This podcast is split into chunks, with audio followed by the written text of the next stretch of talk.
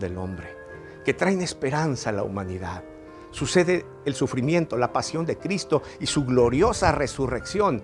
El domingo de Ramos es el inicio de todo ese camino a la redención, a la salvación. De los 89 capítulos que tienen los cuatro evangelios, y ojo que este acontecimiento del Domingo de Palmas está narrado por los cuatro evangelios, es decir, un acontecimiento a cuatro cámaras y a todo color. Pero es tan importante que de los 89 capítulos que tienen estos cuatro evangelios, 29 de ellos los dedica a esa semana, a, lo que sucedió esa semana. Un 34%, un tercio. Nada más el 43% del Evangelio de Juan narra lo que pasó esa última semana. Imagínate, de 33 años que vivió Jesús, se narra la última semana en un tercio de los evangelios.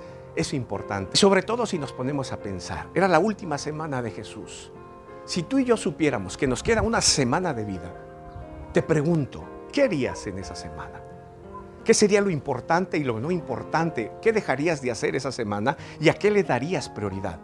¿Qué hace Jesús esa semana importa mucho. No te pierdas nuestros programas de toda la Semana Santa, que hablaremos algunos detalles de eso. De hecho, tras de mí está una higuera. En efecto, esta es una higuera. Y una higuera forma parte de algunas de las escenas de esa Continuará. Importancia.